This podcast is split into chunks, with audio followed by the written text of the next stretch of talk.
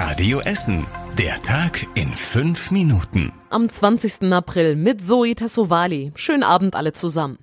Nach dem tödlichen Unfall in Borbeck hat jetzt der Besitzer des Parkhauses reagiert. Das Parkhaus an der Stolbergstraße gehört der Contilia. Sie hat es Anfang des Jahres von einem anderen Betreiber übernommen. Schilder untersagen den Zutritt für Unbefugte, heißt es auf Radio Essen nach Frage. Die Contilia arbeitet wortwörtlich an einer optimierten Nutzung. Dazu, dass es dort seit Monaten Probleme mit Randale gibt und jeder einfach so in das Parkhaus reinkommt, sagt sie nichts. Am Sonntag sind zwei Teenager mit ihrem Auto vom obersten Deck des Parkhauses gestürzt. Die Polizei weiß inzwischen, dass beide keinen Führerschein und das Auto auch kein Nummernschild hatte. Das Angebot für Corona-Impfungen bei uns in Essen wird noch einmal deutlich gekürzt. Im Leithaus in Frohnhausen wird nächste Woche Freitag das letzte Mal geimpft. Die Impfstelle ist nicht wirtschaftlich, meint die Stadt. Außerdem soll dort wieder Platz für Veranstaltungen sein. Auch bei der AOK in der Innenstadt ist nächste Woche der letzte Termin. Außerdem gibt es im Kardinal Hengsbach Haus in Werden ab Mai nur noch alle zwei Wochen eine Impfsprechstunde. In den letzten Wochen haben sich kaum noch Essener impfen lassen. In der ganzen letzten Woche gab es gerade mal noch rund 300 Impfungen. Der Gesundheitskiosk in Altenessen läuft noch sehr schleppend an. Das kam bei einer Radio Essen Stichprobe heraus. Seit einer Woche können sich die Menschen bei medizinischen Fragen dort beraten lassen oder auch Termine bei Fachärzten buchen. Bisher haben die Menschen aber kaum mitbekommen, dass es den Kiosk dort überhaupt gibt. Ich habe nichts mitgekriegt. Aber die haben auch keine Werbung gemacht, ne? Ja, wir kriegen hier die Kioske hingesetzt und die Krankenhäuser sind alle weg. Etwas unfair. Was wir dringend bräuchten, wären gute Kinderärzte. Mehr Kinderärzte für Altenessen. Das wäre wichtig. Der Gesundheitskiosk ist an der alten Badeanstalt und soll eigentlich die medizinische Versorgung im Essener Norden verbessern, nachdem beide Krankenhäuser dort geschlossen wurden. In Katernberg soll im Sommer dann noch ein zweiter Gesundheitskiosk aufmachen. Die grüne Luftschiffhalle am Flughafen in Mülheim wird gerade abgerissen. Die grüne Kunststofffolie ist schon so gut wie weg. Morgen werden da noch die Stahlträger aus Metall weggemacht. An gleicher Stelle wird dann eine neue Halle gebaut.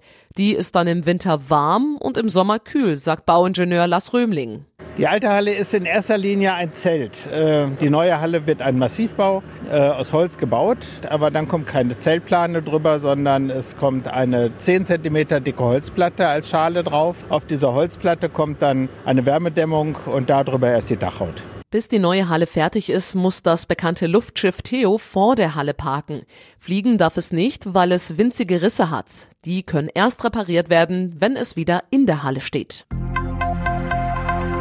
Der Essener Polizei ist ein Schlag gegen die Drogenszene gelungen. Sie hat mehrere Gebäude in Altendorf durchsucht. Im Keller eines Hauses haben die Ermittler eine Cannabisplantage mit rund 600 Pflanzen gefunden. Drei Verdächtige wurden dabei festgenommen, zwei sind schon wieder auf freiem Fuß.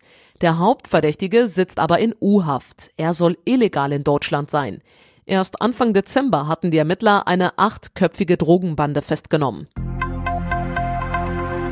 Für den Essener Firmenlauf gibt es in diesem Jahr noch außergewöhnlich viele Plätze. Normalerweise war der Firmenlauf immer nach kürzester Zeit ausgebucht.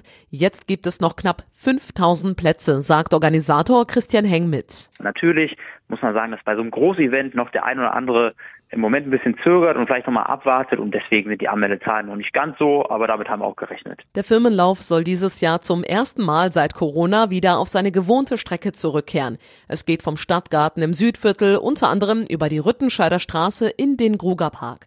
Auch Radio Essen ist mit einem eigenen Team am Start. Wie ihr dabei sein könnt, steht auf radioessen.de. Und zum Schluss der Blick aufs Wetter. Auch heute Nacht bleibt es weiterhin trocken. Es sind nur ein paar Wolken am Himmel, sonst nichts. Es wird außerdem ein bisschen kühler bei sieben bis fünf Grad.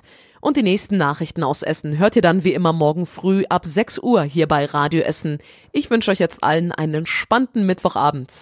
Das war der Tag in fünf Minuten. Diesen und alle weiteren Radio Essen Podcasts findet ihr auf radioessen.de und überall da, wo es Podcasts gibt.